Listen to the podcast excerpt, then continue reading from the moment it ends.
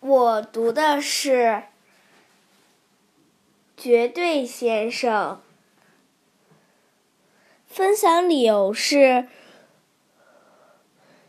这篇文章告诉我，嗯，不能说话太别绝对。下面是我分享的文章，《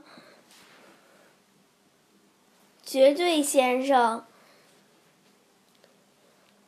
我们小组中有一个绝对先生，叫王玉燕。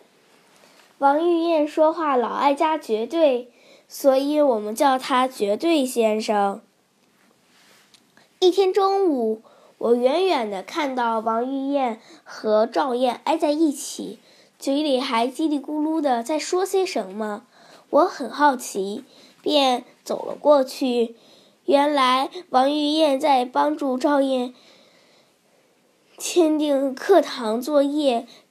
绝对先生看到第三题的时候，指着那道题，义正辞严地说：“这道题错了，绝对错了。”赵燕拿起橡皮擦了起来。我听了，脑袋向前看，看见被橡皮擦掉的痕迹。上隐约写着“三百六十人”的答案。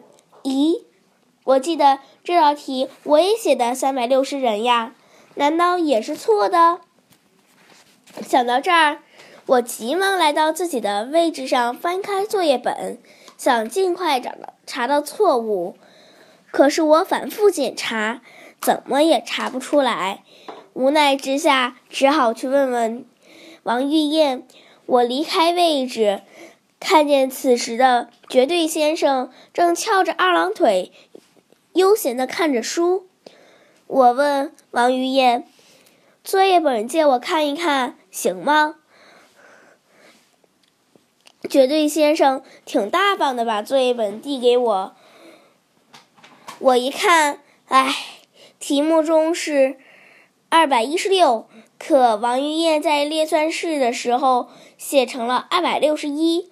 我指着那数字，问王玉燕：“原来是你自己错了，怪不得绝对错了。”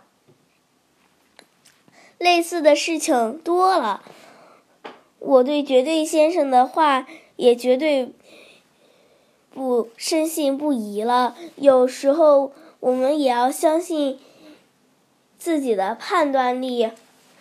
我的朗读完毕，谢谢大家。